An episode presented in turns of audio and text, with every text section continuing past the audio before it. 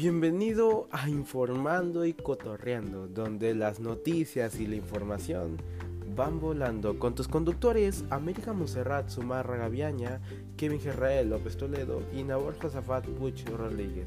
Disfruta del contenido. Hola amigos, ¿cómo están? Yo soy América y bienvenidos una vez más a nuestro programa Informando y Cotorreando, donde las noticias y la información van volando. El día de hoy, como es de costumbre, los estaremos acompañando Nabor, América y Kevin. Es un gusto saludarlos, un viernes más, y como cada semana procuraremos traerles la información más reciente. También es un gusto saludarlos a los dos eh, un viernes más. Eh, en esta ocasión, este viernes, platicaremos acerca de las noticias nacionales más importantes, como lo es el famoso virus llamado SARS-CoV-2, mejor conocido como COVID-19, algunos datos de cultura y, por qué no, algunos datos de tecnología de nuestra era digital. Me gustaría agradecer al Consejo del Colegio José Diego de Quedo Rivera por la oportunidad que nos dio al dejarnos participar siendo los representantes de dicha institución y así incorporarnos a su grupo de trabajo. También me gustaría agradecer a todos nuestros hermosos radioescuchas por todo el apoyo que nos han brindado. Es muy significativo para nosotros, ya que sin ustedes nosotros no seríamos nada. No queremos defraudarlos, así que cada día nos esforzaremos para ser mejores. es América y sin nada más que decir, iremos contigo para que nos hables en tu sección.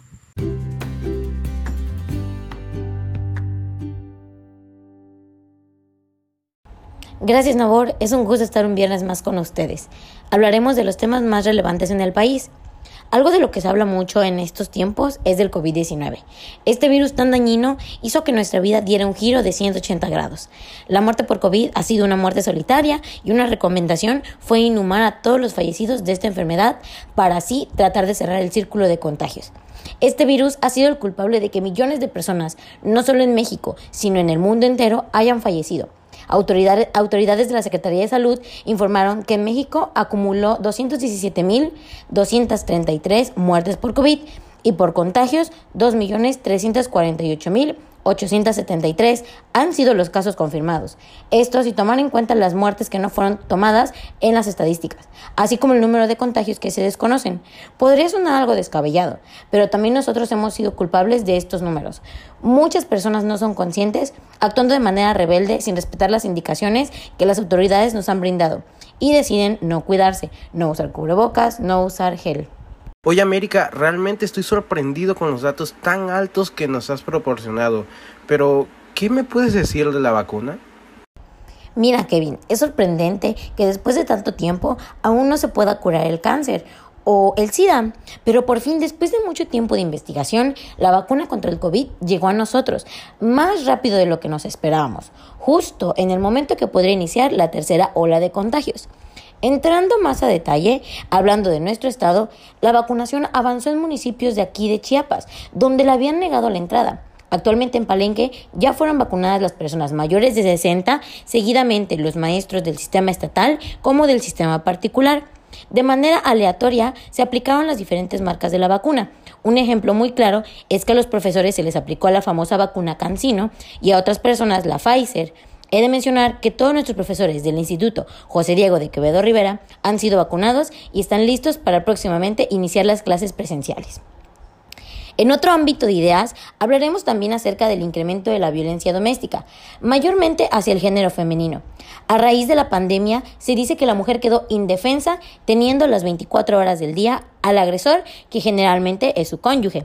Dentro de su casa, muchas de ellas viven un calvario, y esto ha traído el infortunio a muchas familias.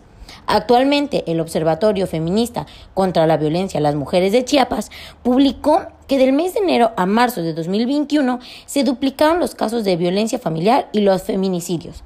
Dentro de este primer trimestre cerró con 46 muertes violentas de mujeres. Dentro de estas, dos fueron homicidios de mujeres, asimismo, más de 46 casos de violencia familiar y 24 casos de feminicidio en grado de tentativa. Nosotros podemos hacer el cambio, ya que muchas mujeres han resultado indemnes al denunciar a tiempo.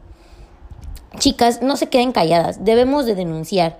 Ahora iremos con nuestro compañero Nabor, que en esta ocasión nos hablará de muchos temas culturales. Y como tema de la sección cultural del programa del día de hoy quiero hablar de algo un poco inusual y eso es la arquitectura. Y es que estamos súper acostumbrados a escuchar de famosos arquitectos de todo el mundo, sin saber que en nuestro país estamos llenos de reconocidos arquitectos que valen y merecen la pena ser mencionados. Y es por eso que titulé a la sección cultural del programa del día de hoy, México en el mapa de la arquitectura, pero yo en concreto te quiero hablar de tres, de algunos, solamente algunos de los arquitectos que tuvieron una visión de lunáticos aparentemente y que con orgullo podemos decir que son de nuestro país. En esta lista es el añejo y viril Luis Barragán, quien nació en Guadalajara, Jalisco, el 9 de marzo de 1902 y murió el 22 de noviembre de 1988. Él es conocido como una de las personas más influyentes en la arquitectura moderna mexicana.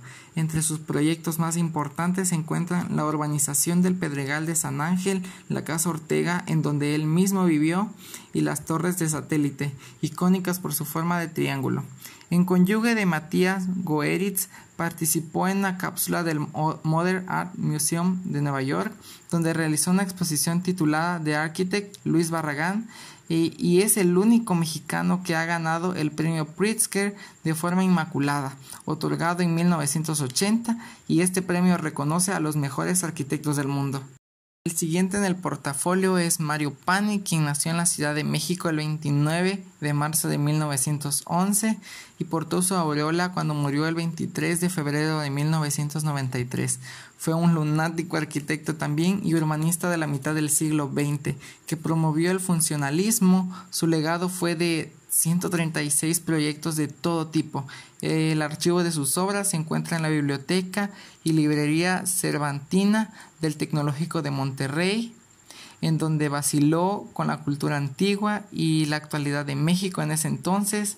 Eh, este arquitecto diseñó edificios eh, como el primer Hotel Internacional de México, así como el satélite, el conjunto escultural de tres torres triangulares eh, icónicas eh, la ciudad universitaria, el conjunto Noalco, Tlatelolco, eh, la Escuela Normal de Maestros, el Conservatorio Nacional de Música y el Hotel Plaza.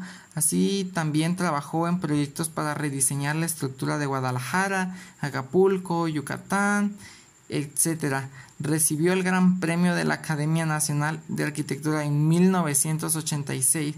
Su distintivo fue que logró derribar los clásicos moldes en la arquitectura, eh, succionando detalles del pasado y unirlo con el presente. Por último tenemos a Teodoro, quien nació en Ciudad de México el 29 de mayo de 1926 y murió el 16 de septiembre de 2016 que pues realmente no fue hace mucho. Él estudió en la Escuela Nacional de Arquitectura de la Universidad Nacional Autónoma de México y la mayoría de sus curiosas obras se encuentran en Ciudad de México y de las que algunas fueron realizadas en conjunto con Abraham Sabrudowski. Se hizo famoso y reconocido por el uso de concreto cincelado en enormes módulos minimalistas que pusieron un sello característico en todas sus obras anguladas. Una de sus construcciones más recientes eh, fue el edificio Reforma 222 con una fachada angular y en algunas partes casi completamente circular, así como el centro corporativo Bosques que en un inicio mostraron rivalidad frente a otros edificios y pues era obvio, el edificio es totalmente icónico. Fue nombrado miembro honorario del American Institute of Architects eh, la Academia de Artes, la Academia de Artes Internacional de Arquitectura y el Colegio Nacional. Y pues ya para cerrar esta cápsula de cultura, podemos concluir en que innegablemente estas y muchas más personas han puesto a México en el enorme mapa de la arquitectura, ya que algunas de sus obras claramente están en México, pero pues su alcance fue tanto que ellos llegaron a tener edificios fuera del país. Esto nos deja un claro ejemplo de que México sin duda pone un parteaguas en el mundo. Y pues bueno, esa fue mi sección. Les dejo el lugar a, con mi compañera América. Muchas gracias, Nahor. Continuando con las noticias más relevantes del mes, hablaremos de la deserción escolar, que por si no sabías, por cada 10 estudiantes que estaban en la escuela cuando llegó la pandemia de COVID-19, uno no se inscribió en el ciclo escolar 2020-2021 por motivos asociados directamente a las situaciones sanitarias, como lo es la falta de recursos económicos para adquirir equipos de cómputo, internet, por la falta de trabajo de los padres de familia y otros simplemente lo hicieron por rebeldía. Del total de 5.2 millones de estudiantes que dejaron las aulas, un 26.6% lo hizo pues sus familias consideran que las clases a distancia son poco funcionales para el aprendizaje. Un 25.3% lo hizo debido a que alguno de sus padres o tutores se quedaron sin trabajo.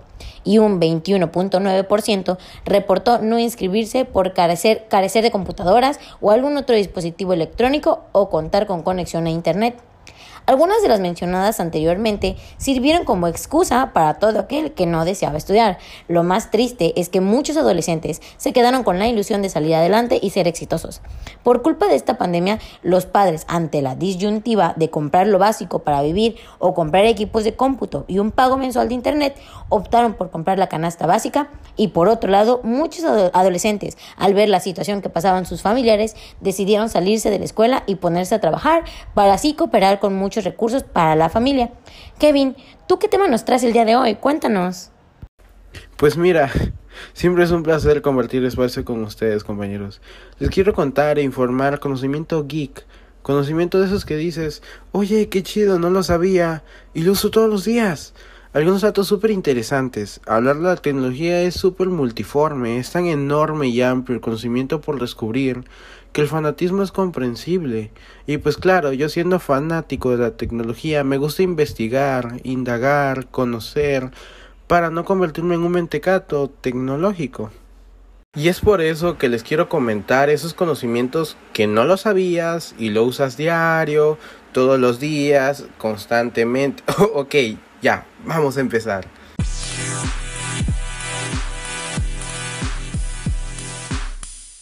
¿Sabías que usas gadgets? ¿Cómo? ¿No sabes qué son los gadgets? Pues mira, los gadgets son todos los artilugios fabricados para el uso humano que iniciaron como una necesidad, que el más común es tu teléfono móvil. Sus inicios empezaron con la idea de satisfacer la falta de comunicación a distancia, que era algo necesario, hasta convertirse en una computadora portátil en la palma de tu mano toda esa tecnología interdigital que puede ser dañoso tanto que llegamos a desperdiciar su necesidad inicial. Wow, Kevin, hay pocas personas interesadas en esos temas y la verdad me agrada que tú seas parte de esa que de verdad le interesa. La gente no le da la debida importancia a este tema que es la tecnología, aunque es de vital importancia porque dependemos al 100% de ella que está en nuestro entorno y en lo que nos rodea. Claro, existen muchos gadgets para tu teléfono móvil. Por ejemplo, tus auriculares, donde reproduces tus mejores canciones o, o tu cargador para darle vida a tu teléfono. En nuestro entorno existen muchos gadgets insignes que destacan con referencia a otros. Entre los más importantes están los celulares móviles, las tabletas, las laptops, computadoras portátiles, cargadores, audífonos, todos estos artilugios son para confortar a todos los usuarios de estos gadgets que tienen una necesidad de comunicarse, trabajar o hasta entretenerse, ¿por qué no? Hablando de entretenimiento, están ya disponibles muchas plataformas de streaming que transmiten en vivo en los cuales todos estos temas concatenan, todas las temáticas se enlazan entre sí. ¿Por qué me enfoco en los gadgets? porque son una parte cotidiana que no todos estamos al pendiente de ellos y con ellos nos encontramos invulnerables. Si pudiera dar un tip para que ustedes sean todavía más eficientes al usar este tipo de artilugios y tengan una mejor conciliación con sus gadgets, tan siquiera unos datos sigilosos pueden dar la diferencia. Los smartphones modernos, los de la actualidad, obvio que en la actualidad que vinimos que la época medieval, los celulares móviles, una gran mayoría ya cuentan con baterías de litio. Estas baterías se vuelven adaptables al funcionamiento de la carga. No digo que mientras más lo cargas, más dura tu batería. Lo que digo es que a pesar de irse degradando temporalmente, van resistiendo los cambios bruscos del porcentaje de tu batería. Las fundas complementan muy bien tu móvil, dándole una personalidad o estilo a tu teléfono. Este artilugio concomitante acompaña a tu teléfono dándole vista y es parcial al teléfono. La recomendación acerca de este gadget es que al momento de cargar tu teléfono se las quites. ¿Por qué? Porque normalmente usamos fundas no originales y estas no soportan el calor de las baterías de litio que te comentaba. Y pues claro, genera más calor y por ende se gasta la batería más rápido. Hablando de la batería, existe un artefacto que le da vida, que sin este las baterías de litio no pudieran funcionar, que son los exacto, los cargadores. Normalmente algunos tienen la costumbre de querer que su dispositivo esté al 100% todo el tiempo. Siempre, en cualquier momento. Perdón por arruinarles, pero no se puede. Porque al usar este gadget en exceso, lo único que haces es gastar más rápido tu teléfono móvil. Por eso les recomiendo corroborar el uso que les das a tus gadgets. Eso es todo compañeros. ¿Qué podrían decir al respecto? Qué padre y qué chida información la que nos brindaste, Kevin. Sería un privilegio seguir escuchando tus ideas, pero lamentablemente tenemos que ir concluyendo este programa porque se está haciendo larguísimo. Eh, me gustaría comentar que la tecnología, pues realmente se ha vuelto algo vital dentro de nuestra vida porque está involucrada en muchos aspectos, y no es que prácticamente en todos los aspectos de nuestra vida. Muchas gracias, Nabor.